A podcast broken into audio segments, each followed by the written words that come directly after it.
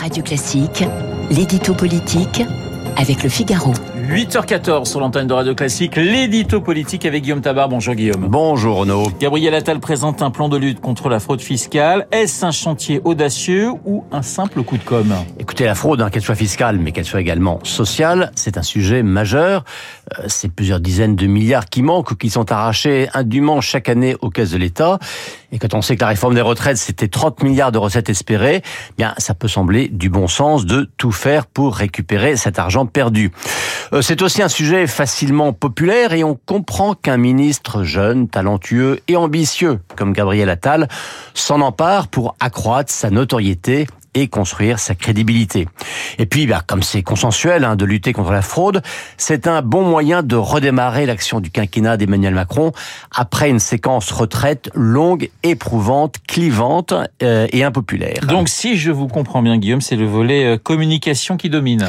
Écoutez, on pourrait le croire, et si c'était le cas, ce serait quand même une erreur de la part du gouvernement.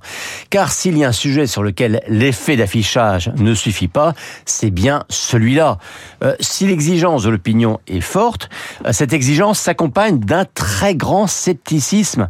Car franchement, hein, Gabriel Attal est loin très loin d'être le premier ministre à prétendre s'attaquer à ce fléau. Donc s'il ne veut pas qu'on dise encore des promesses en l'air, il va devoir afficher des résultats rapides et surtout tangibles. Dans ce plan, le ministre des Comptes publics s'en prend aux ultra riches. C'est le retour d'un discours de gauche au gouvernement? Alors la formule est choc, hein, et pour tout dire, elle est quand même un tantinet démago.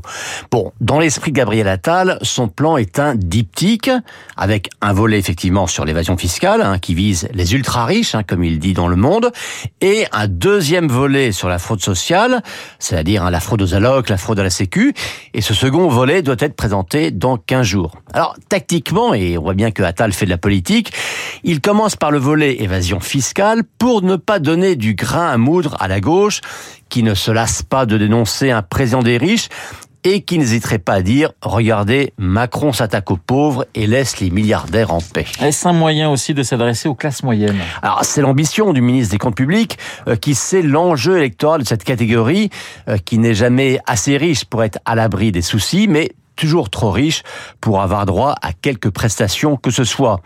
Et le jour où ces classes moyennes basculeront du côté de Marine Le Pen, déjà archi-dominante dans la catégorie populaire, eh bien, c'est simple, elle gagnera.